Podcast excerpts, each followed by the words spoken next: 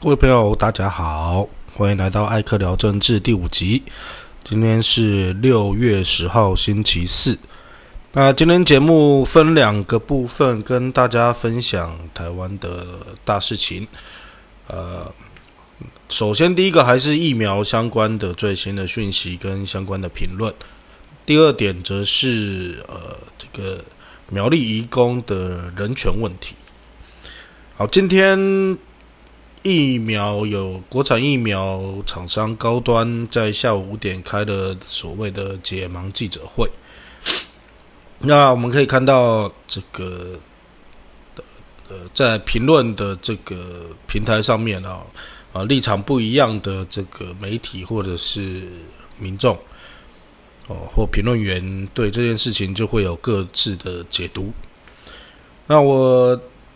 我们觉我觉得疫苗这件事还是一样啊，哦，这个任何疫苗来，只要它是有帮助的，不管国产的哦，还是这个国际的疫苗，只要是有帮助的，我们都应该要支持跟鼓励。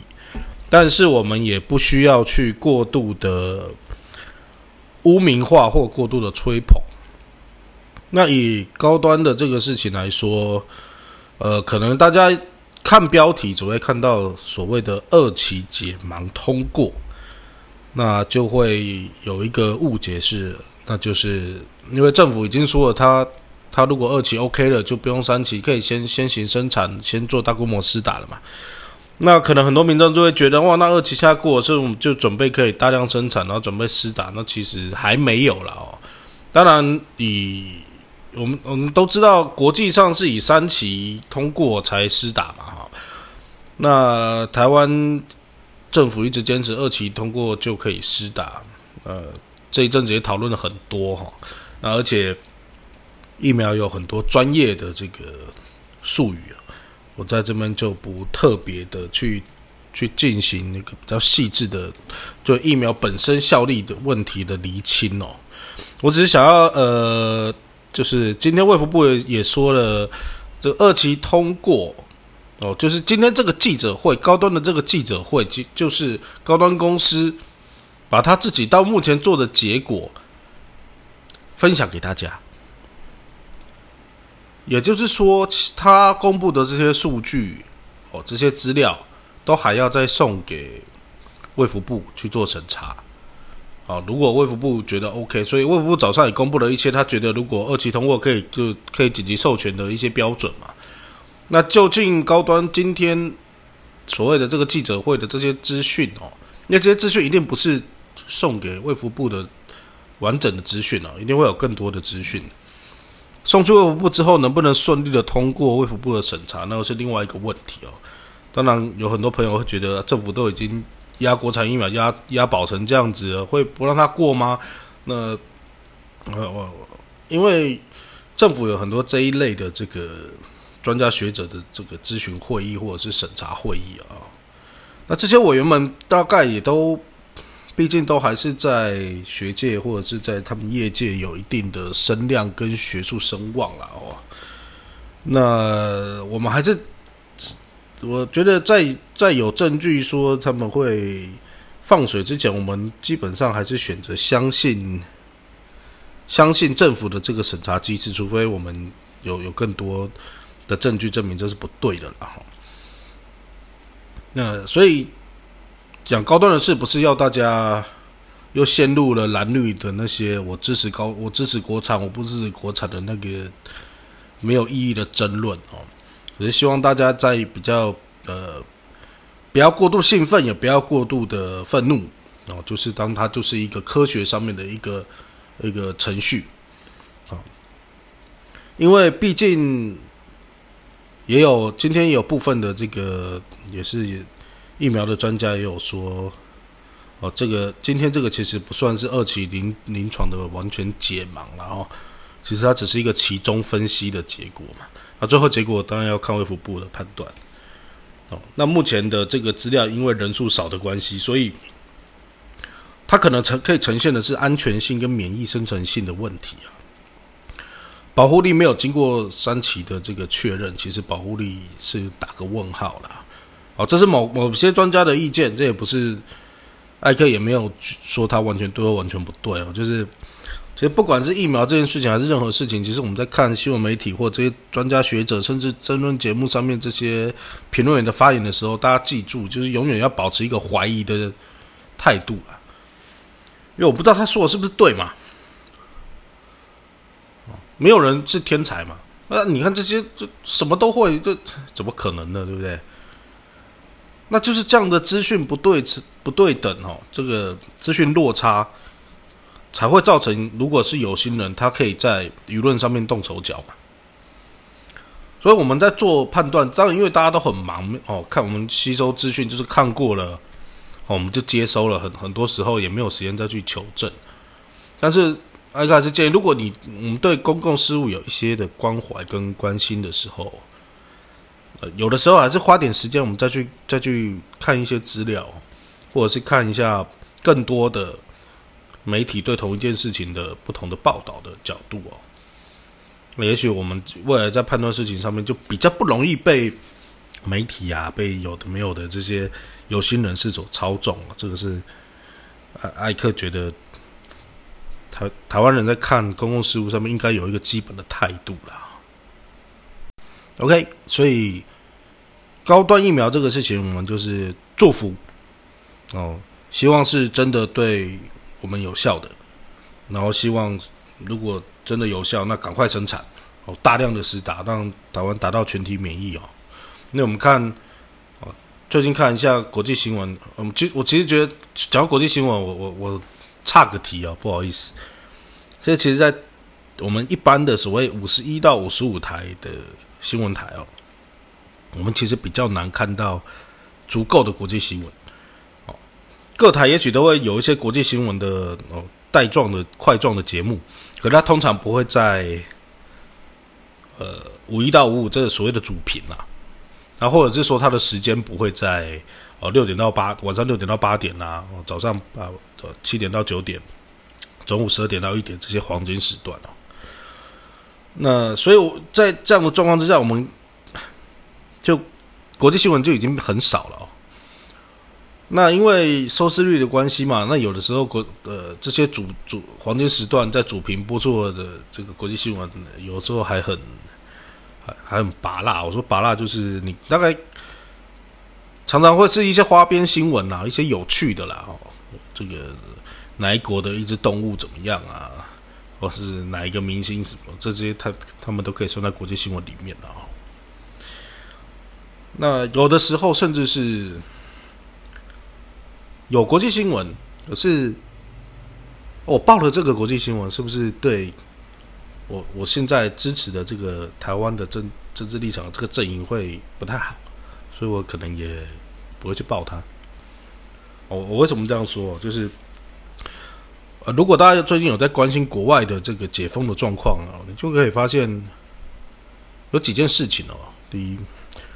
大型游轮在开始在营运了，然后欧洲很多国家已经开放观光客入境了，好，也就是说，人家的生活确实是已经在疫苗大规模施打之后，开始进入一个呃慢慢恢复正常的一个状态。我们看台湾最近这几天在炒的疫苗相关的哦哦，包括好心肝诊所啦。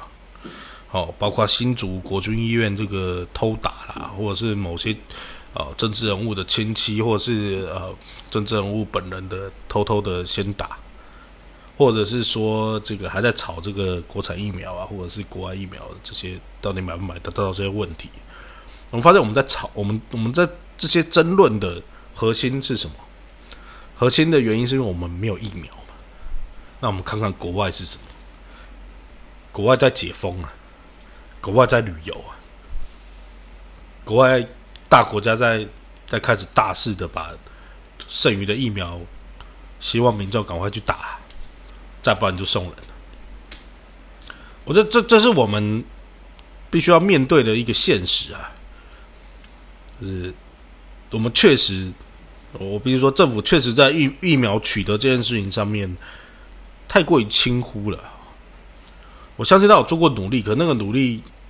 在五月这一波疫情起来之前，我相信那个是聊备一格啦。哦，有准备应该不会是这样的。我们是不是在因为过去疫的疫情太过于轻微，然后在政府在疫苗的政策上面做出了一些错误的判断？我想，我相信多少是有的啦。呃，今天呢，这个。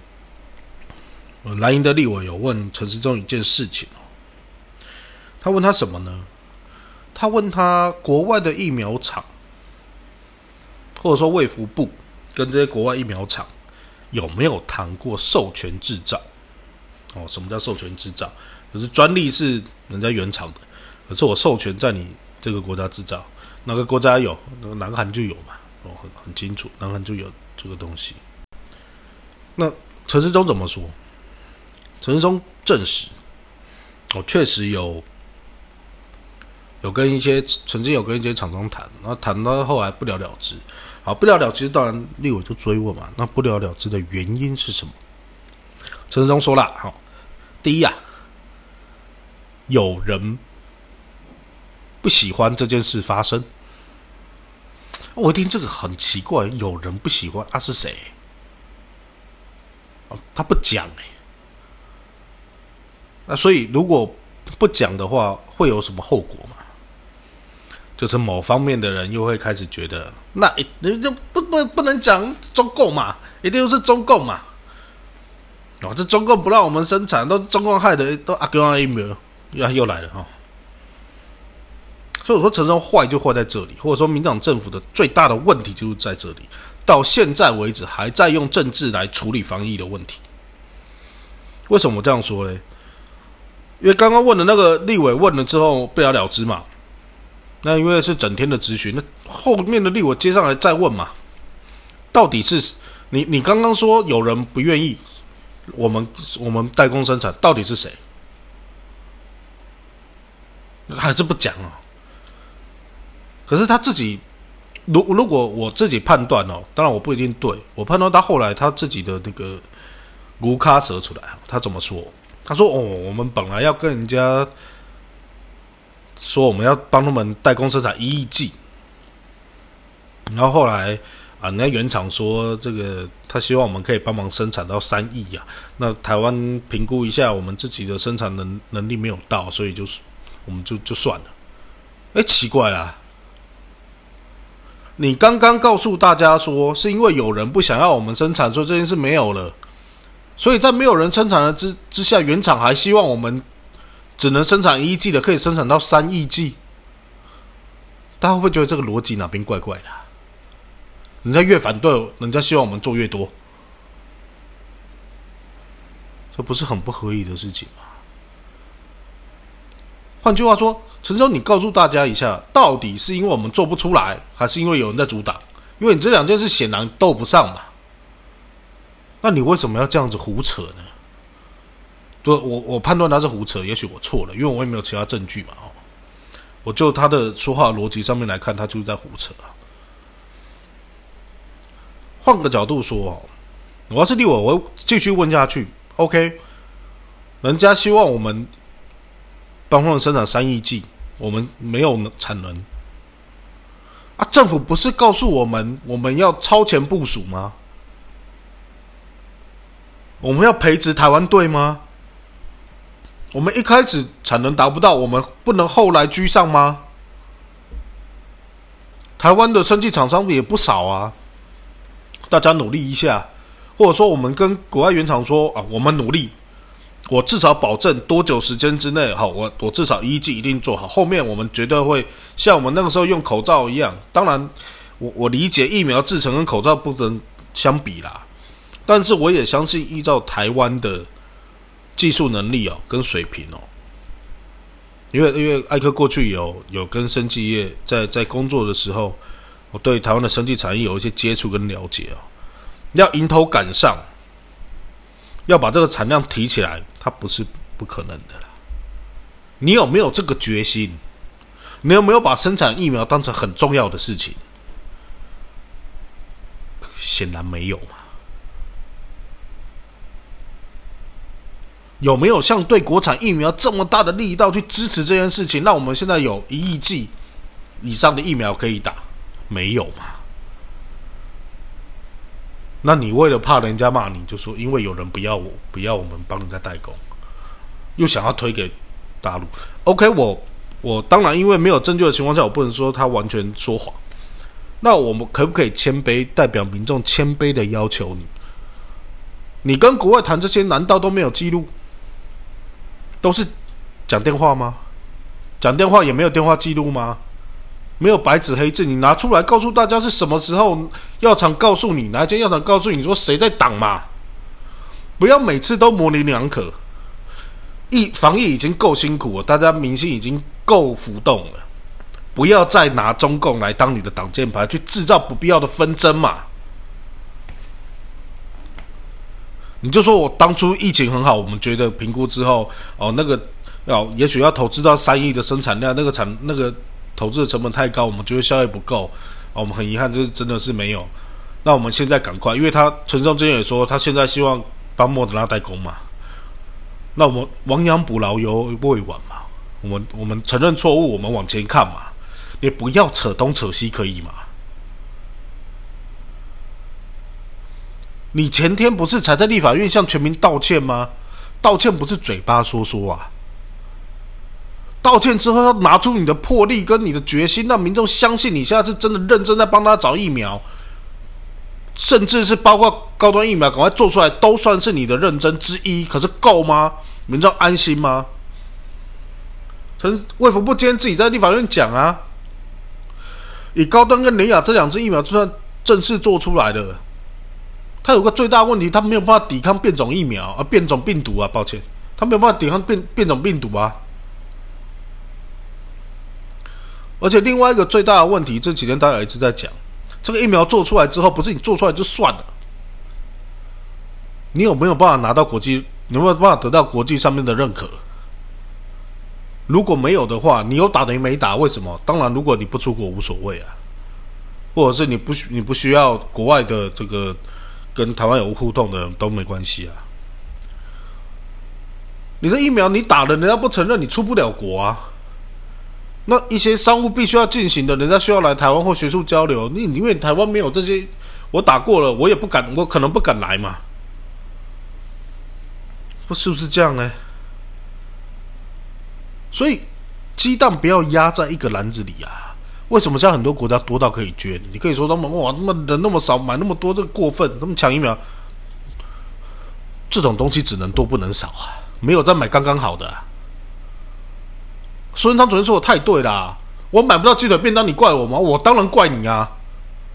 我早就告诉你，你可以买鸡腿、买鱼排、买鸡排、买猪排，你就偏偏只买鸡腿便当。那现在人家不给你了，你告诉我对不起，大家没饭吃。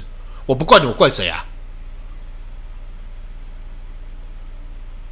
还在立法院这样子夸夸其谈，你听得下去吗？我已经。疫苗的疫苗的部分，我们，今天先先先到这边了。而谈那个，其实艾克才真的更想要谈的一个问题。第二个问题就是徐耀昌啊，苗栗县长徐耀昌哦，今天说，因为他他这几天提出了一个防疫措施啊，我我很奇怪的是，好像也没有人觉得不对哦。就是防疫防疫的时候，就是我觉得很多好很多很多朋友的这个。人权观念也都是浮动的，就是都连连中央也没有意见哦。那个措施是什么呢？他规定啊，苗栗县境内的移工，除了上下班，一律不准出门。那也不能出来买东西什么的，反正他就要在家就对了。然后要出门，就是要中介公司或者雇主统一接送。那要买东西的话，就是也都是要雇主或这个中介公司来处理。啊，就有有，就是这件事情，其实刚提出来的时候，艾克就已经想到这个问题了，一直没有人问哦。今天总算有人问他了。我说这没有人权的问题吗？来，我跟大家解释为什么有人权的问题哦。第一哦，为什么叫义工？任何防疫措施，陈世忠最爱讲的，我们依照科学。好，请你跟我论述，只有义工不能出门的科学依据是什么？你不要跟我说哦，因为他们喜欢群聚啊。请问一下，台湾人就不群聚吗？这什么逻辑？那是台湾人多还是义工多？到现在为止，确诊者里面台湾人多还是义工多？那请问这个政策的科学的正当性在哪里？来，我们再来想啊，义工都不能出门，好，那种工厂的团体的，哦，他们都关在宿舍里。那我请问一下，有很多义工家，我们是所谓的家庭照护工啊，他在家可能照顾一个或照顾两个长辈，两个长辈卧床连动都不能动，然后他不能出门。然后这个长辈的小孩子可能在外外地工作，也没有办法回来啊？请问这一个义义工跟这些长辈要怎么办？要去洗肾怎么办？凉拌啊！哦，徐耀聪夸夸其谈哦。今天记者问他这个问题哦，这就是就是中国国民党县市长的水准啊！哦，他跟你说什么？命都要没有了，还谈什么人权？我靠，说的太好了！来来来，这个逻辑在什么时候有过？来，我我跟大家报告，白色恐怖时期，共匪都要毁灭中华民国了，还在乎什么人权？好，再来，第二次世界大战时期，伟大的日耳曼人都要被犹太人侵略，整个社会整个都要被污染了，我还留他性命干嘛？同样的逻辑，就这么简单，人权是没有。人权是普世价值啊！人权会不会被限缩？会，极端状况之下。但是能不能因为族群的不同、工作性质的不同、工作性质不同，有科学依据可以可以做特别规定？OK，分仓分流就是。那可不可以只针对一工？我都在同一个工厂啊，工厂里面有外劳。我对不起，外劳是个那个比较不好的，有有移工，有本有本国劳工，有白领阶层，有老板，都在同一个工厂。可是不好意思，下班时间到，这些人移工，请你待在里面，一步都不能踏出去。给我一个逻辑，给我一个科学理由。我当然了解哦，县政府跟民很多民众都好，很担心哦，疫情的这个扩散。但是针对特定族群的欠缺科学依据的措施是限制人身自由是对的吗？恐怕不是哦。可是我必须说，我我自己观察是，我们很多好朋友面对疫情，我们会很担心，那我们就会放弃了一些价值。哦，那这这件事情其实不只是徐耀昌啊。因为这一年多的一年多来哦，行政院这种事情也做的也不少，包括什么？包括他收集你的个资啊！你知道我们的个资，因为在疫情期间，政府随时都可以调吗？哦，不，我不是说这种实名制自自己传简讯的，不是哦。你记不记得万华疫情刚爆发的时候，传过一个六十万人的简讯？为什么？因为政府直接发文跟电信公司要这段时间里面去过这些地方的人啊，这个其实都是对于人权的侵犯。那我们大我们在在台湾，大家都觉得为了疫情可以，我我必须跟各位报告，对艾克来说是不行的！你没有走完一定的法律程序是不行的。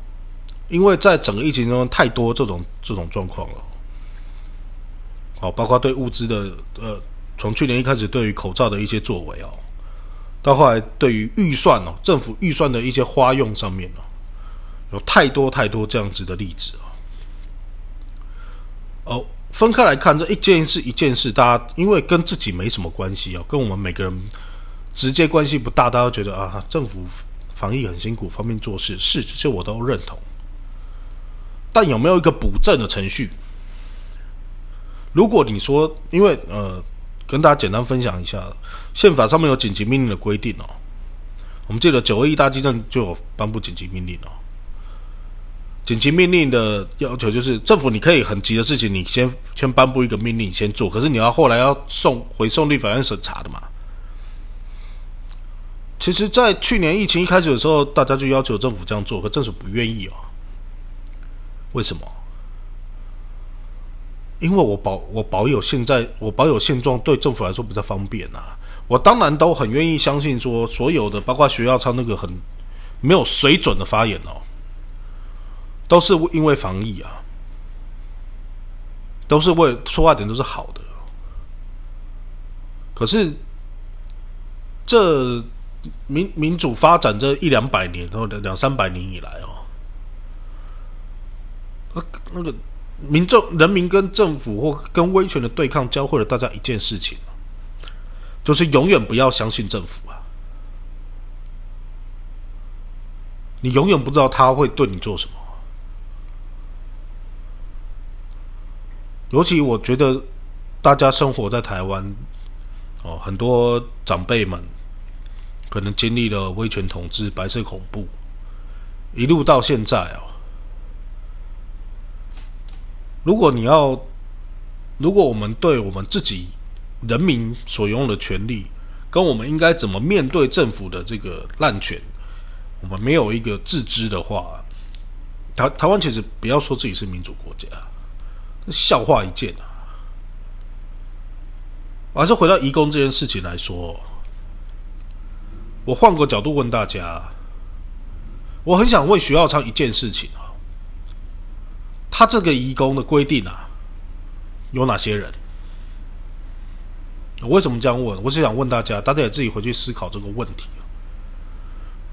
你觉得这些他所谓的这些不能出门、不能采买的移工，有没有包括？欧洲人、美国人、日本人、韩国人、新加坡人，我问题问到这，大家回去思考。谢谢大家，拜拜。